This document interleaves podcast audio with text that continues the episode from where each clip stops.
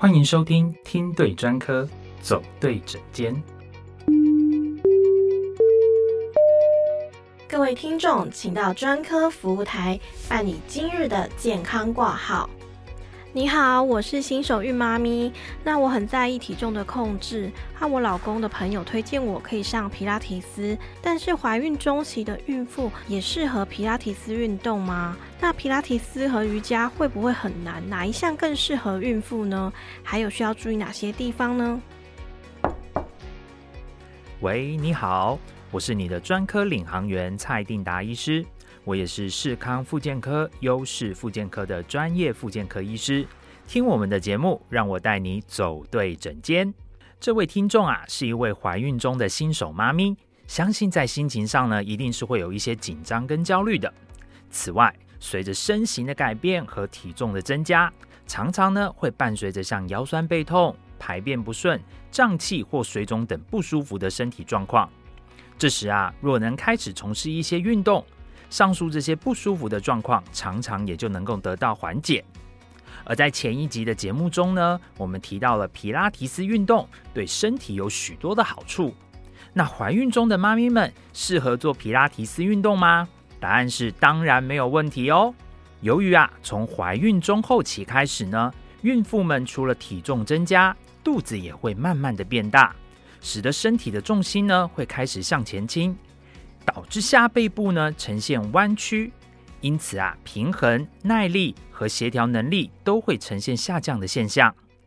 此外呢，怀孕期间因为身体会分泌松弛素，进而导致关节有松弛的现象。若再加上肌群无力，怀孕中的妈咪们就容易腰酸背痛。所以啊，若在怀孕中期开始进行皮拉提斯运动，则可以训练无力的肌群，有助于关节的支撑，也能够让身体更加平衡哦。那皮拉提斯对于怀孕的妇女还有哪些好处呢？第一呀，它可以改善腹直肌分离的状况。腹直肌呢，是我们腹部前方最浅层也是最大的一块肌肉，而腹直肌分离是孕期间怀孕妈咪们都会遇到的问题。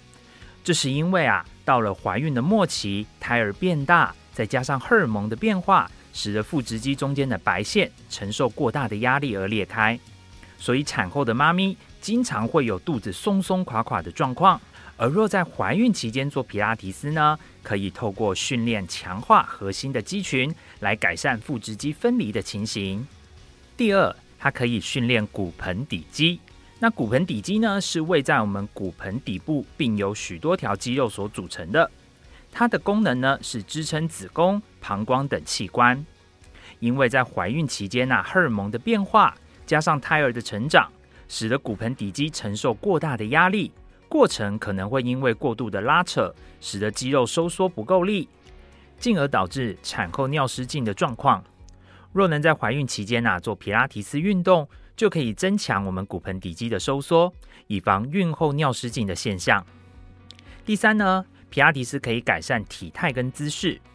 怀孕妈咪啊，在怀孕的期间可能会伴随着下背疼痛、骨盆周围疼痛及肩颈僵硬。而皮拉提斯呢，可以训练活化我们深层核心的肌群，使得脊椎和骨盆能够维持在良好的位置，大幅改善怀孕妈咪颈部前凸和骨盆前倾等姿势问题。而随着怀孕周期的增加，怀孕妈咪的肚子啊，会渐渐的变大，移动较不方便。稳定性也会变低，而借由皮拉提斯则可以增强稳定性、平衡性，以确保怀孕妈咪行走时的安全。第四，它还有助于顺产。根据一项单盲随机试验显示啊，在怀孕期间执行皮拉提斯运动，有助于降低分娩疼痛程度和缩短分娩的时间。它之所以可以降低分娩过程的疼痛，可能是因为皮拉提斯能够增强我们骨盆底肌，以及能够训练呼吸。使面对分娩的孕妇能够从容的应对子宫收缩和产前疼痛，进而使分娩更容易，疼痛也较少，因此大幅提高顺产的几率。另外，还记得我们上一集有讨论到皮拉提斯运动跟瑜伽运动的差异吗？其实啊，这两个运动也都适合正在怀孕的妈咪哦，只是由于对象是孕妇，在运动设计上也就会选择较为缓和的动作。不过这两个运动还是有些差异的。瑜伽较静态，注重于心灵层面，能够让身体更加的柔软和放松。而皮拉提斯呢，则着重在身体肌肉的训练，强调核心运动，能够有效的调整姿势，提高上半身和背部的稳定度。怀孕妈咪们可以依据自己的自身需求和喜好来做选择哦。若听众朋友们对于皮拉提斯运动也是有感兴趣，想要更进一步的了解，请一定要听对专科，才能走对整间哦。在音乐过后，马上就让我们进入下一个单元——专科来解析。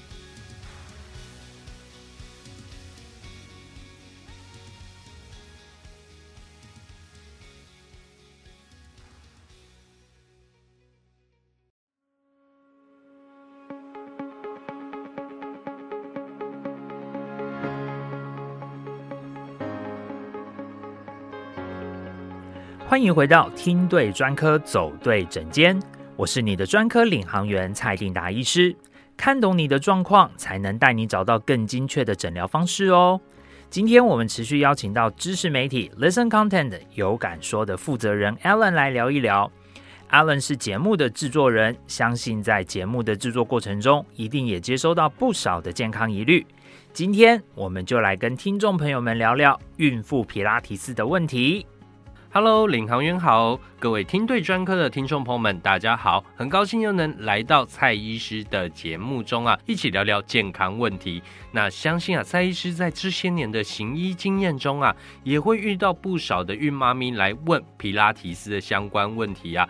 那也因为不少孕妈咪们啊，都会非常关心。怀孕的身材问题，甚至啊会认为，哎，在怀孕的过程中，如果能维持运动，也是帮助健康的。OK，那我们就来聊聊今天那个皮拉提斯，它到底适不适合这些孕妈咪啊？那有什么样的动作是我们需要特别去注意的呢？好的，我们前面呢有介绍了许多皮拉提斯运动对于怀孕妇女的好处。但其实啊，并不是所有的怀孕妈咪都适合做这样的运动哦。如果你是像是有被医师告知要安胎不宜运动，或是有子宫颈闭锁不全，或胎盘前置，或者有阴道出血，或者是怀有多胞胎，或者有第一型的糖尿病患者，或是本身有心脏的疾病、甲状腺疾病，或是有严重的呼吸道症候群。或者有胎盘早期剥离等等的状况，若你有这些状况，其实是不适合在怀孕期间做皮拉提斯运动的。建议呢，在运动前一定要咨询你的主治医师，来找出适合你的运动方式哦。再来，不同的孕期啊，在做皮拉提斯运动时，着重的重点也不太一样。在怀孕初期，差不多是怀孕的前三个月，运动的时候比较没有动作上的限制。但要避免过度卷腹这个动作，这时期会做一些骨盆底肌的训练，加强核心肌群与四肢肌群的肌力，与增加中轴的稳定性。另外呢，也会针对胸腰椎的活动度来做训练。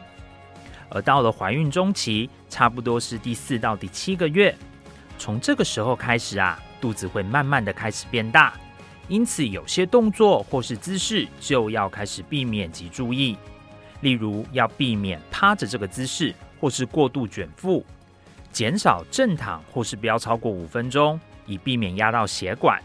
另外，还要避免双脚抬过头顶，因为这样可能会使血管加压，导致心脏供血减少。另外，变换姿势也要放慢，因为这时期有可能会有低血压的状况。维持脊椎活动度，找到舒适的姿势训练。最后到了怀孕的后期，差不多是八个月到分娩之前，怀孕中期需要注意的事项还是要持续。另外呢，这时期会把训练多放在四肢，当然骨盆及髋关节的稳定训练，还有上背部的伸展运动等也是不可或缺的。运动的时候呢，双脚也可以站宽一点来帮助平衡。那怀孕妈咪在做皮拉提斯运动时，要特别注意哪些事呢？第一个要避免过度的伸展，由于松弛素的关系呀，怀孕妈咪可能会发现身体的活动度好像比怀孕前还要好，但过度伸展可能会造成肌肉被过度的拉伸无力，因此伸展的时候呢，只需要到跟怀孕前一样，差不多有紧的角度就可以了。再来要避免憋气，还会建议呢要穿宽松透气的运动服饰，以免孕肚被压迫。还要保持水分的充足，避免在潮湿或是炎热的环境中进行运动。最后，如果在运动的时候出现像是阴道出血，或有腹部疼痛、呼吸困难，或者有晕眩、头痛、胸痛等等的症状，一定要立刻停止运动哦。提醒大家，怀孕期间呐，运动好处多，但妈咪仍然需要注意一些相关的事项，以免伤到胎儿哦。而且要注意，不要过度的运动，不然上述说的好处都会消失哦。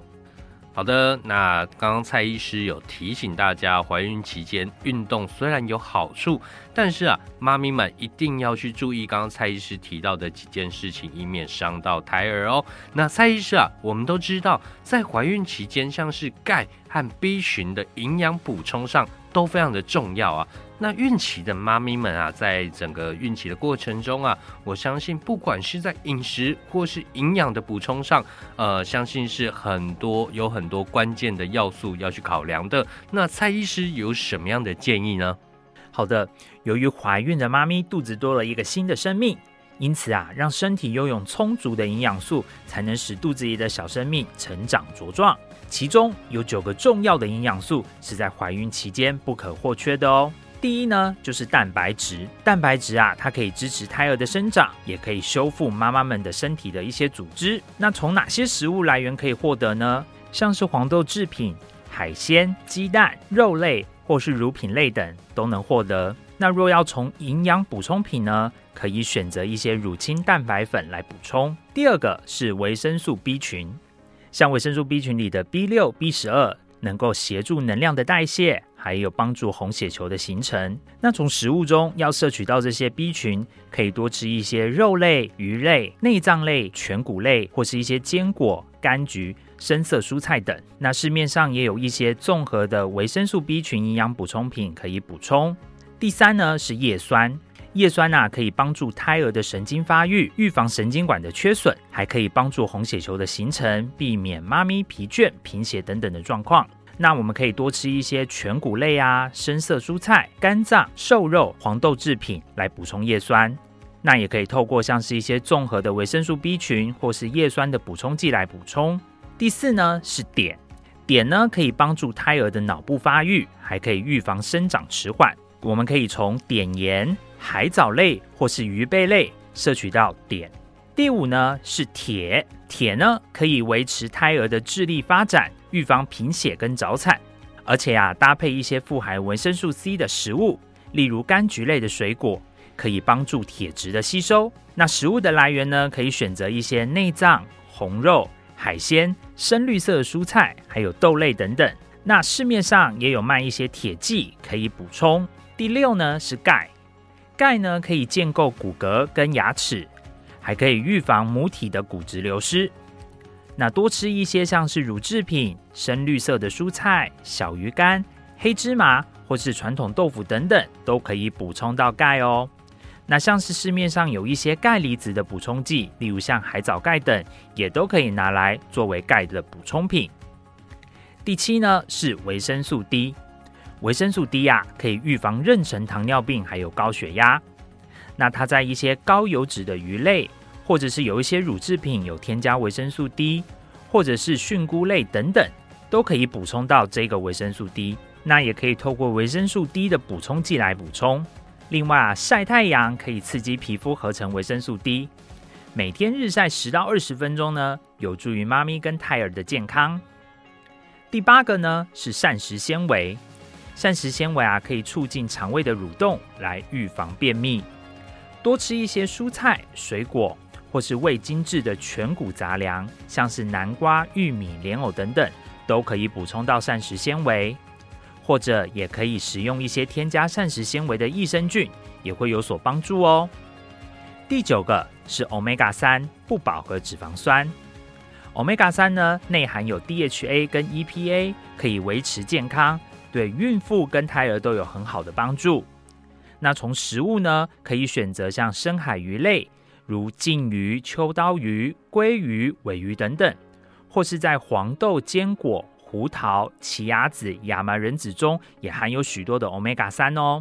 那也可以选择一些鱼油的补充剂来补充。其实不少我的患者都会直接问我有没有推荐的保健食品。若各位听众朋友们也有类似的疑问，可以预约挂号现场咨询哦。真的，其实啊，孕期的呃孕妇啊，她是更要特别去注重营养补充上的问题。就像刚刚蔡医师有提到的，如果大家有疑问，一定要去预约挂号，询问专业医师。那今天的单元呢，我们有提到了孕妇皮拉提斯运动与孕妇的营养补充问题。那教大家啊，在选择保养品上，可以选择啊优质呃来源较好吸收的海藻钙。或是啊有叶酸营养素的 B 群，还有高浓度的 Omega 三鱼油，来帮助我们的孕期的孕妈咪呢补充它的营养素。那蔡医师在节目的最后，还有没有什么样的建议或提醒要给听众朋友们呢？好的，大家永远都要记得补充这些钙呀、叶酸、B 群或 Omega 三等等的营养素来源，最好是从食物摄取。若由于各种因素无法从食物摄取到足量的营养素，才考虑增加营养补充剂来补充缺少的摄取量哦。而保健食品的服用上，一定要遵循医师的指示，特别是患有慢性疾病的中老年人、怀孕妇女或正在哺乳的妈咪们，在使用营养补充剂前，一定要咨询医师。我呢，一定会看我的患者有没有疾病史，再去提供保健食品的补充建议。所以各位听众朋友们，真的在补充保健食品前，一定要询问医师。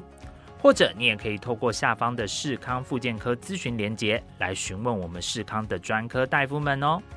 在每一集节目的最后啊，领航员这边都要再次提醒，保健食品是要配合正规治疗用的，但绝对不能够取代正规疗法哦。若你不遵照医师的指示，或没有好好的接受正规治疗，那吃再多都是没有用的。